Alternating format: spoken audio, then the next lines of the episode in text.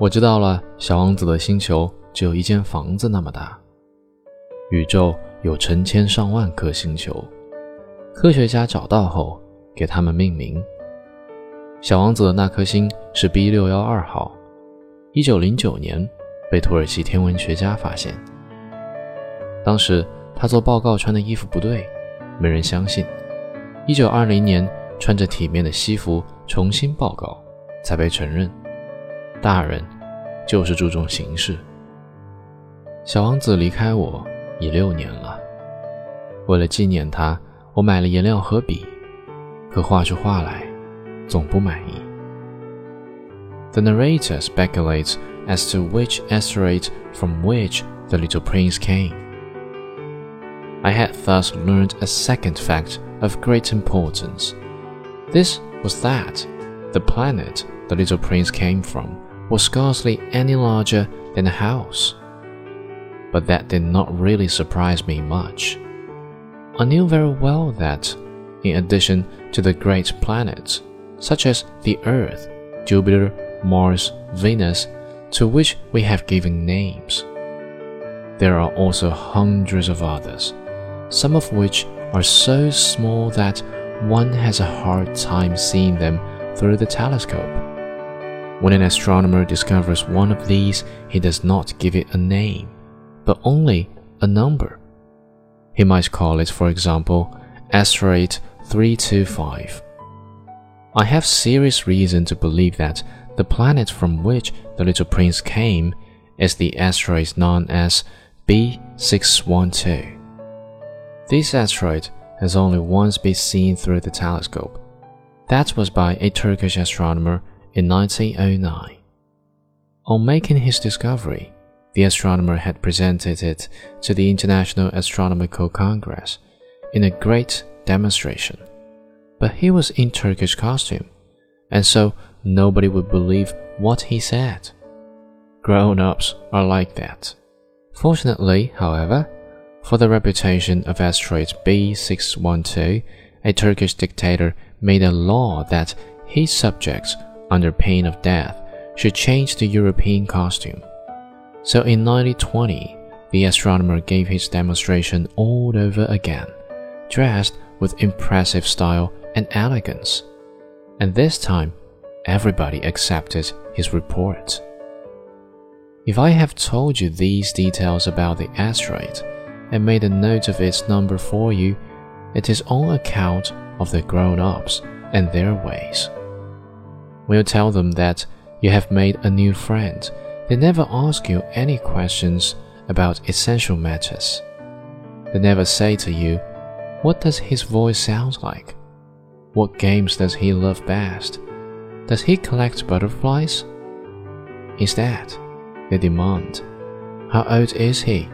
How many brothers has he? How much does he weigh? How much money does his father make? Only from these figures do they think they have learned anything about him? If you were to say to the grown ups, I saw a beautiful house made of rosy brick, with geraniums in the windows and doves on the roof, they would not be able to get any idea of that house at all. You would have to say to them, I saw a house that cost $20,000. Then they would exclaim, Oh, what a pretty house that is! Just so, you might say to them, the proof that the little prince existed is that he was charming, that he loved, and that he was looking for a ship. If anybody wants a ship, that is a proof that he exists. And what good would it do to tell them that? They would shrug their shoulders and treat you like a child. But if you said to them, the planet he came from is asteroid B612, then they would be convinced and leave you in peace from their questions. They are like that.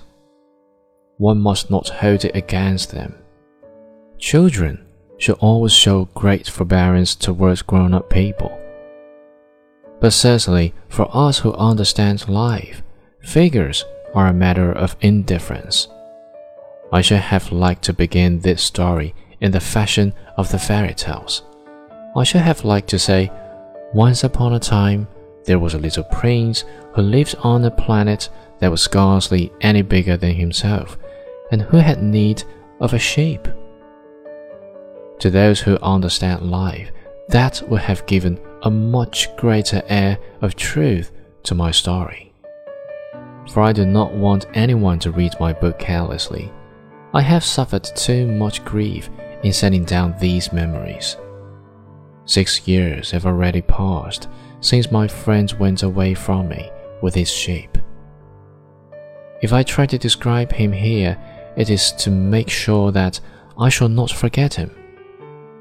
To forget a friend is sad. Not everyone has had a friend. And if I forget him, I may become like the grown ups who are no longer interested in anything but figures. It is for that purpose, again, that I have bought a box of painters and some pencils. It is hard to take up drawing again at my age, when I have never made any pictures except those of a boa constrictor from the outside and the boa constrictor from the inside, since I was six. I shall certainly try to make my portraits as true to life as possible, but I am not at all sure of success. One drawing goes along all right, and another has no resemblance to its subject. I make some errors too. In the little prince's height, in one place he is too tall, and in another too short. And I feel some doubt about the color of his costume, so I fumble along as best I can now good, now bad, and I hope generally fair to middling. In certain more important details, I shall make mistakes also. But that is something that will not be my fault. My friend never explained anything to me.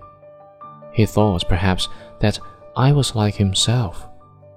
But I, alas, do not know how to see sheep through the walls of boxes. Perhaps I am a little like the grown ups. I have had to grow old.